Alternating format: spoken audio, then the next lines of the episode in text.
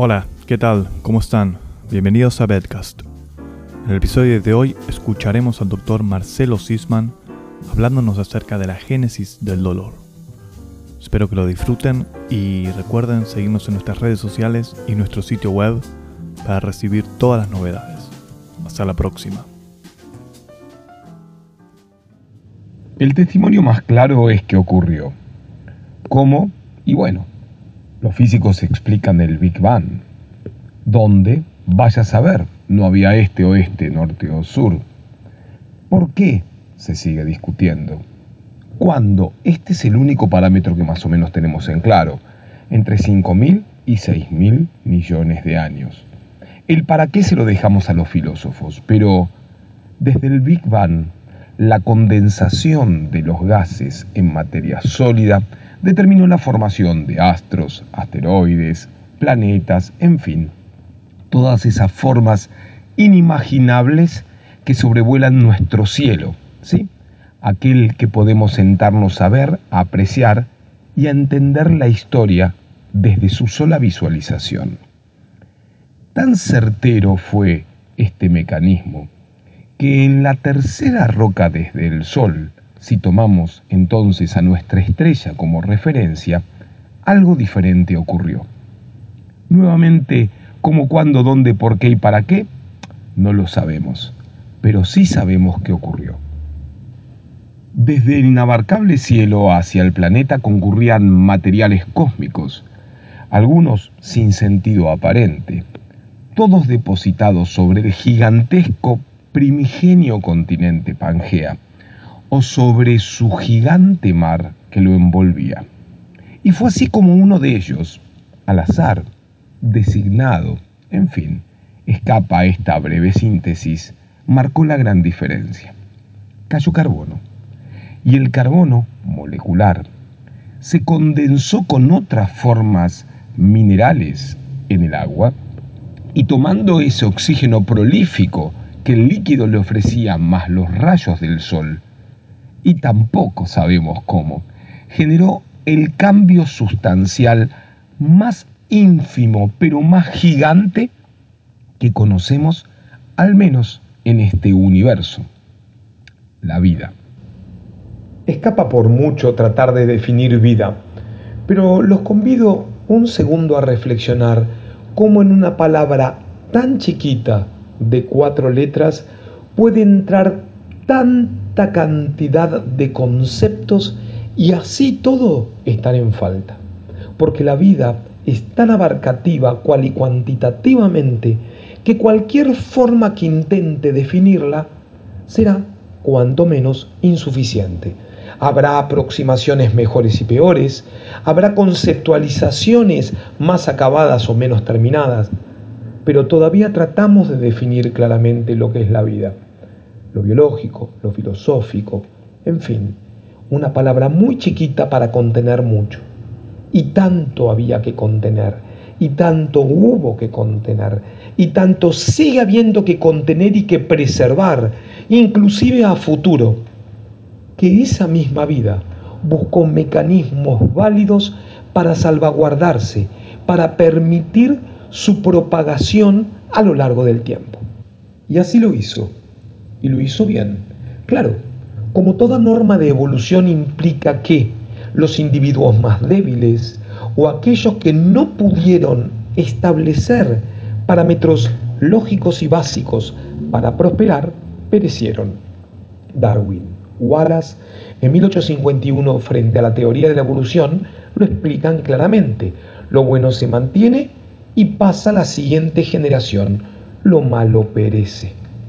Pero, ¿y cómo se organizó el primer individuo pluricelular? El primer ancestro de los eucariotas era una arquea, ¿sí? una vida relativamente compleja que lo que intentó hacer y consiguió a partir de sus tentáculos fue engullir una bacteria al engullirla, lo que consiguió fue endogenizarla en realidad, o sea, estableció con ella una relación de cooperación para intercambiarse nutrientes, una sintrofia.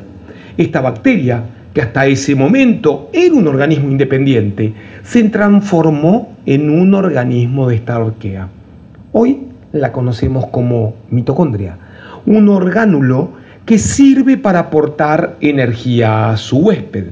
Bien, estos tipos especiales de eucariotas siguieron evolucionando, dando formas cada vez más complejas a la vida, transmitiendo inicialmente en su reproducción, esto fue a partir de gemación, de participación, de partición, espacios lógicos de su ADN ya constituido, que generaban un organismo igual, afín a constituirse, y desde allí sucesivamente en el tiempo, mientras se agrupaban y constituían organismos más complejos, hasta que llegó la reproducción sexual.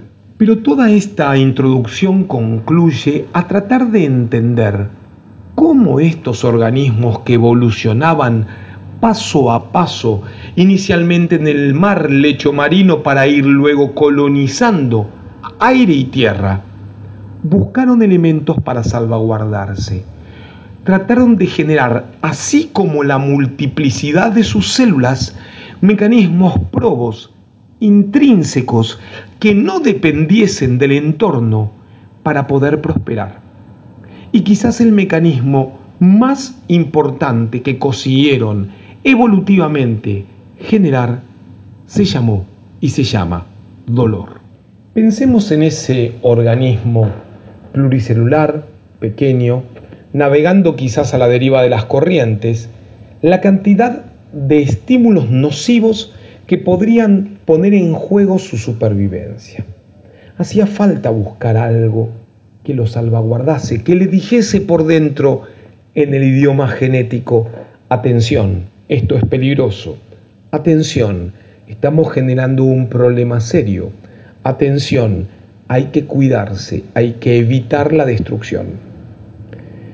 Si sometemos a un individuo unio pluricelular microscópico a una fuente de calor, por ejemplo, tomemos una meba, un paramecio, y lo colocamos sobre una platina térmica en un sustrato líquido que le permita su normal desenvolvimiento, acorde sus patrones permiten, notaremos que en la medida que comencemos a dar calor, platina térmica, ese calor que se distribuye homogéneamente en la superficie del líquido generará un disconfort en el individuo que llevará a que se aleje del centro, tendiendo a irse hacia la periferia donde el gradiente térmico por contacto con el exterior es menor.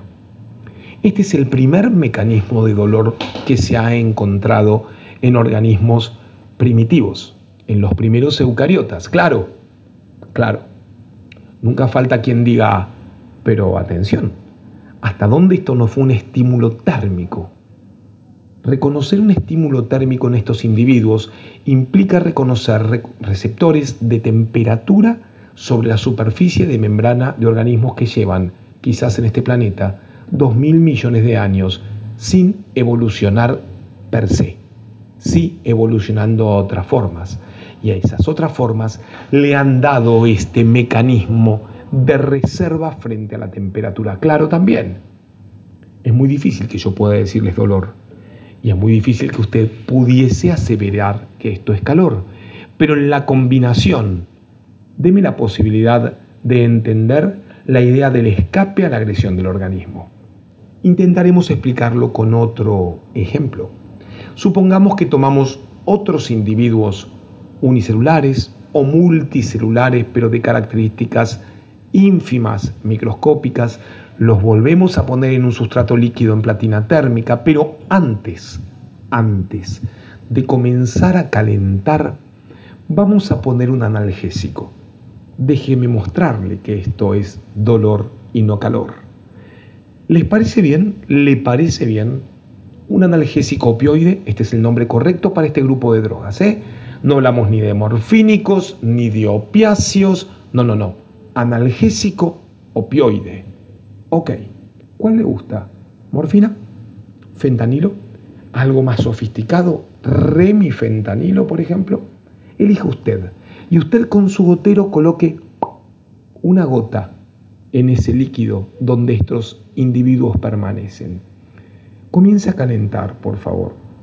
Va a notar que respecto a los primeros va a requerir más temperatura para generar el disconfort, a mi entender, el dolor en estos individuos.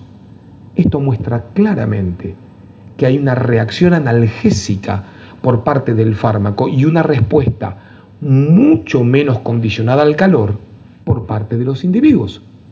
Y aquí es donde me dicen, pero atención, si usted eh, ha utilizado un analgésico opioide, ¿hasta dónde esto no es un fenómeno de sedación o de hipnosis inclusive? ¡Wow! Así que frente a la colocación de un analgésico opioide en el líquido, estamos reconociendo un efecto para receptores opioides entonces. Mu, kappa, delta, el que usted elija, en superficie de membrana de individuos que llevan 2.000 millones de años en este planeta.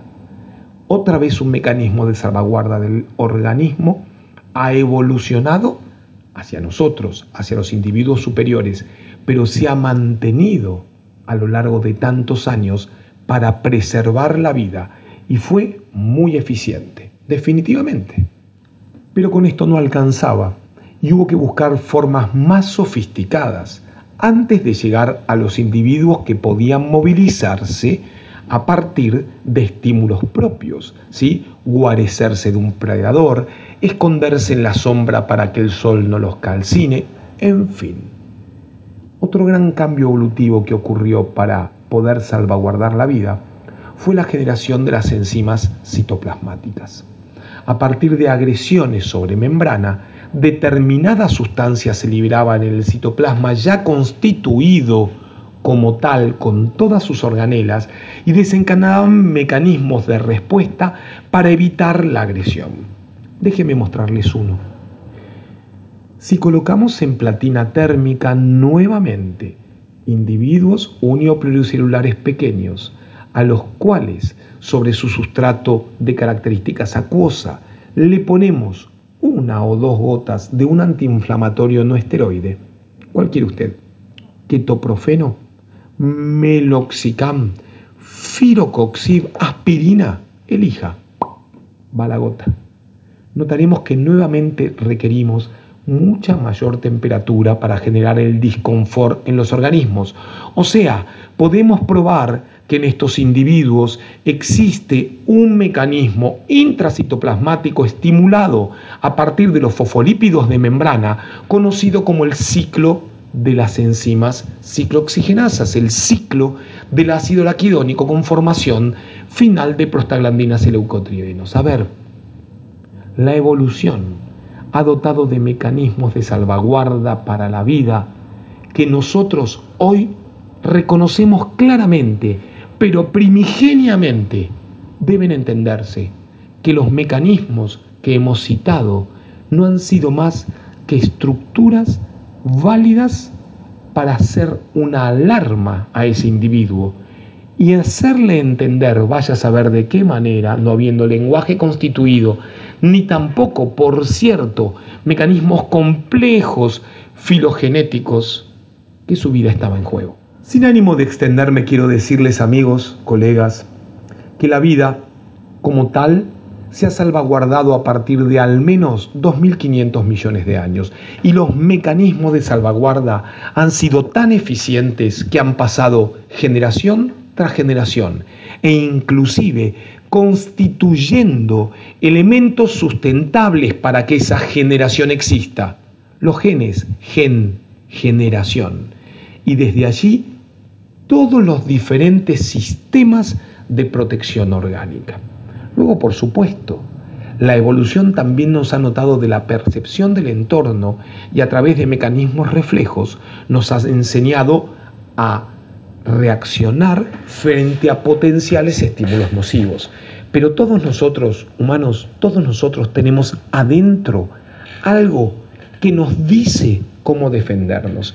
Y viene de la arquea, allá hace dos mil millones de años, cuando los primeros mecanismos de dolor fueron establecidos para lograr que permanezcamos en el planeta, para lograr que esa molécula de carbono caída del cielo tenga sentido. Difícil de entender, pero siempre reflexionen. En los animales existen las mismas vías de conducción que existen en los humanos para el mecanismo del dolor. Hoy ya no le decimos al dolor mecanismo de alarma, referimos al dolor fundamentalmente al que salvaguarda el organismo, o sea, al agudo, algo así como sistema de aviso de reparación. Son tan complejos los mecanismos adicionales que salvaguardan la vida que el dolor ya forma parte de un mecanismo de reparación de lo que tenemos. Increíble la evolución, ¿verdad? Bueno, este primer capítulo que hemos tratado de establecer aquí con quizás más vicisitudes que aciertos, se llama El origen de la vida y de cómo el dolor nos permitió evolucionar. Espero no haberlo aburrido mucho, mi querido amigo, pero sí espero poder haber inyectado esa semilla de reflexión para que cuando nos sentemos a pensar entendamos el camino recorrido que nos ha permitido estar aquí y ahora, reflexionando sobre todo aquello que logró que lleguemos donde estamos. Soy Marcelo Sisman, médico veterinario, especialista en medicina del dolor y ha sido un gustazo poder compartir estos segundos quizás filosóficos, permítaseme esta metáfora absurda, como si yo lo fuese, por cierto. Pero, sinceramente, muchas veces me enfrento a situaciones donde reflexionar sobre los mecanismos del dolor y entender la composición celular del dolor me han permitido llevar adelante estrategias probas, eficientes, efectivas y eficaces para salvaguardar la vida. ¿Y cuál es el rol del médico si no es salvaguardar la vida? Estamos aquí para que todos nuestros pacientes no se vayan antes de tiempo. A reflexionarlo. Amigos, hasta pronto. Y ahí pasó Marcelo Sisman con su podcast acerca de la génesis del dolor. Esperen la próxima entrega y no dejen de seguirnos en nuestras redes sociales y nuestro sitio web, bedcast.co. Hasta la próxima.